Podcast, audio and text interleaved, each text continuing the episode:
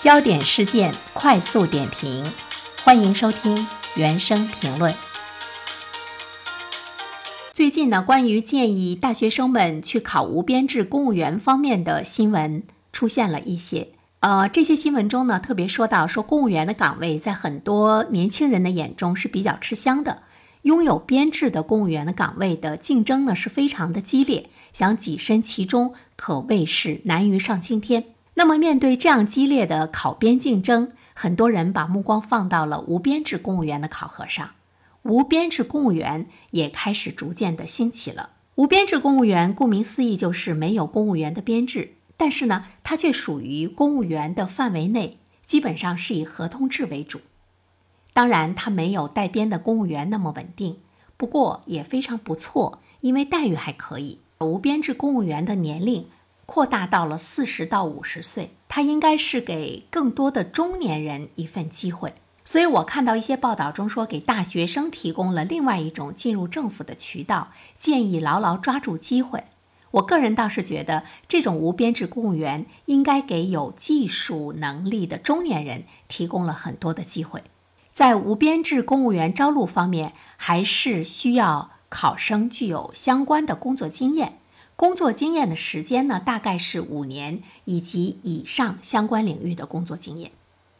所以，首先我们要思考的是，无编制公务员是不是会成为一种趋势？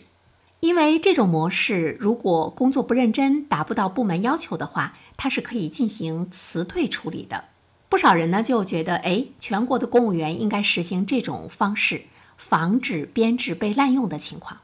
从社会发展的角度上来说，无编制公务员似乎更符合人们对于公务员的想象，而且还能够吸引到更多优秀人才的加入。但是目前来看的话呢，无编制公务员成为一种趋势，好像还看不出来。为什么呢？这需要我们来看一下无编制公务员都需要什么样的人才。目前来看的话呢，他一般需要的是技术人才，专业条件较严格，而且对学历要求应该是不低。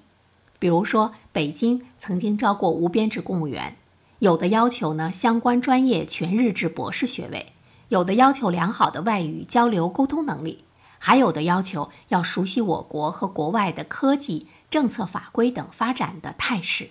由此呢，我们就可以看出，政府招聘这样的人才，目的是企图改变技术人才严重匮乏的现状，满足政府在这方面的需求。当然，现实生活中仍然有很多精英想要改变社会，他们想要通过政府为社会呢做点贡献，所以无编制公务员呢也是他们所希望的一个岗位。那么这里面就体现了这个岗位的价值，因为通过公务员自身的体系，其实是很难培养出非常有专业素养和技能的人才。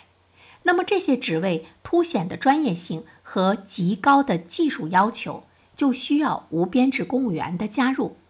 才不会呢出现啥也不懂、瞎指挥干的政府作风。尽管这种作风不是腐败，但是我觉得它同样带来了巨大的损失。所以，推行聘任制公务员试点，对于打造更高素质公务员队伍、健全公务员体系、完善相关的制度，都有呢积极的意义。当然，没有编制的公务员的招聘可能会改变公务员队伍的结构，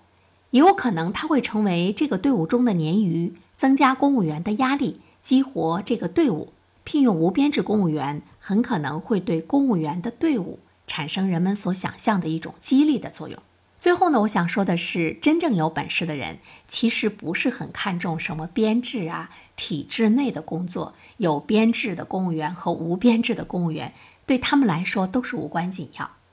我有一个朋友的孩子，上海同济本科毕业，清华研究生毕业之后呢，被上海市政府当成人才引进，成为公务员。但是他待了不到两年，就放弃了这份工作，放弃了不少大学生、年轻人挤破头皮都要有的公务员的身份。为什么呢？因为他觉得坐办公室写材料、开会太浪费青春了。